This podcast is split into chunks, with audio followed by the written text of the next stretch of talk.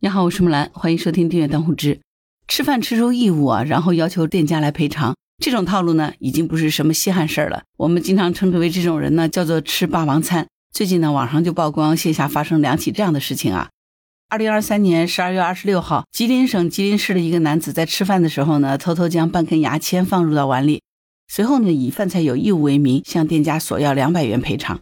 老板调取了监控以后呢，男子下跪求饶。一月五号，在山东潍坊，有一个女子在就餐的时候呢，薅下体毛放入到火锅当中，要求老板赔偿。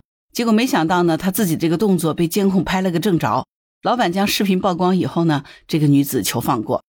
这是在线下哈，因为这个监控的普及，所以霸王餐也越来越不好吃了。也许是觉得在线下吃霸王餐太不安全了。西安竟然有一个女子向全国十八省市下单点外卖。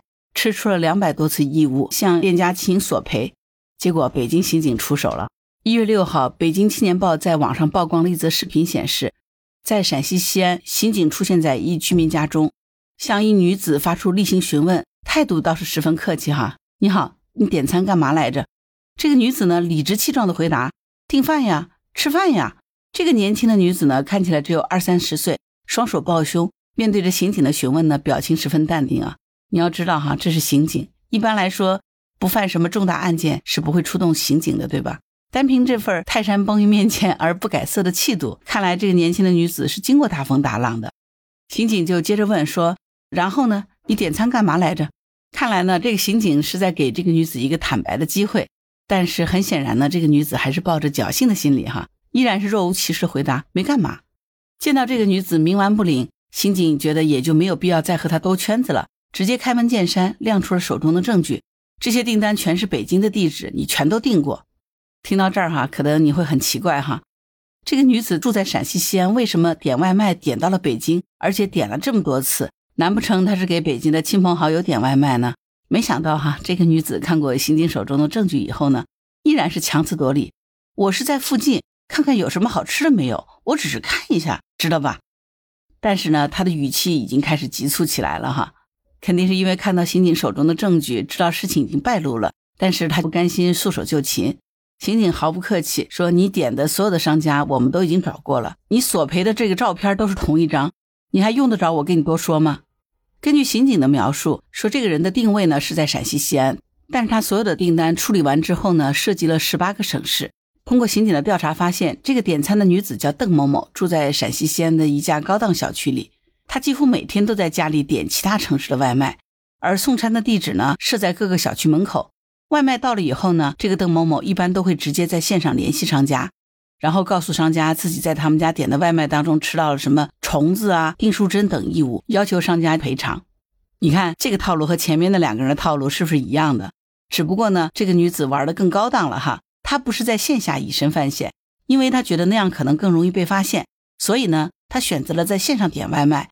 而且呢，为了安全起见呢，都是外省市的外卖，只能说为了诈骗，这个女子也是动足了脑筋啊。不过她实在也是太贪心了，竟然涉及了十八个省市，证据确凿哈，也容不得这个邓某某抵赖了。刑警就问他：“你觉得北京是找不到你是吧？你在北京都已经好几百单了。”而这个时候的邓某某呢，也已经失去了先前的嚣张气焰。刑警又问他：“你大概一次管别人要多少钱？”邓某某看似非常老实的回答：“五百。”好家伙哈！张口就是五百，这个邓某某的胃口还真是不小哈，估计他真的是把这个事情当成事业来干了。刑警就说：“那有的可不是五百啊，人家商家给你转的也不是五百。”看来这个邓某某还真是不老实，还是抱着最后的侥幸哈。但是呢，他不知道刑警其实已经掌握了他全部证据，否则的话也不会出现在他家里了。根据警方披露的这个证据显示呢。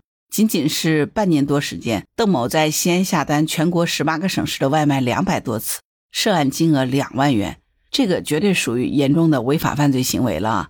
这个邓某某之所以屡屡得手的原因，其实就是因为现在在线上做生意的大部分商家不想和他纠缠，更怕他给个差评，影响店里的声誉，最终影响店里的生意。所以呢，很多店家都选择了息事宁人，赔钱了事。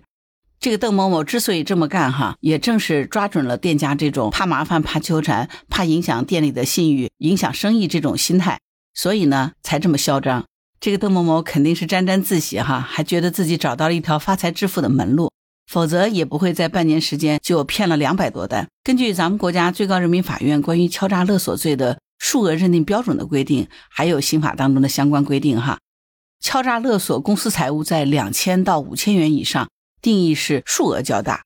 这个邓某某敲诈金额是两万元，肯定是符合数额较大了啊！而且这个邓某某呢，敲诈两百多次，这个已经造成了极其恶劣的社会影响，属于情节特别严重。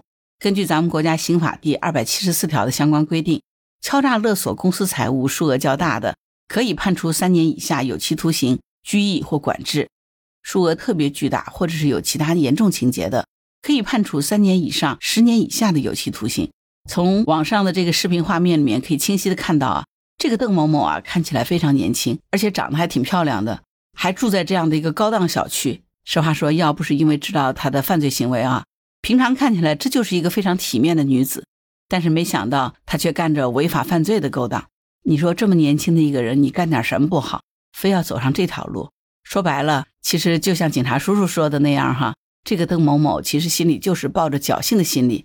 认为自己这种薅羊毛式的行为没有违法犯罪，这真是又贪婪又无知，绝对是一个法盲。正是这种贪婪和无知，把他送上了不归路。天网恢恢，疏而不漏，相信等待邓某某的最终是法律的严惩。为了区区两万块钱到监狱里去吃牢饭，早知道今天，不知道他还会不会再去点外卖呢？前段时间，淘宝、京东、网上各大平台都宣布啊，开始支持消费者仅退费了哈。也许会有一批和邓某某一样的人，抱着侥幸的心理，打算去薅这个羊毛了。不过呢，今天这个邓某某的这件事儿，希望能够给他们敲敲警钟。天网恢恢，疏而不漏，你所做的所有的事情，不是不报，时候未到哈。好了，关于本期话题，你有什么想法？欢迎在评论区留言。如果喜欢木兰的节目，欢迎订阅、点赞、转发、当护知，谢谢您的支持。当然，如果你喜欢木兰，也欢迎你加入木兰之家听友会。请到那个人人都能发布朋友圈的绿色平台，输入“木兰”的全拼下划线七八九，就可以找到我了。好啦，今天就到这儿，我是木兰，拜拜。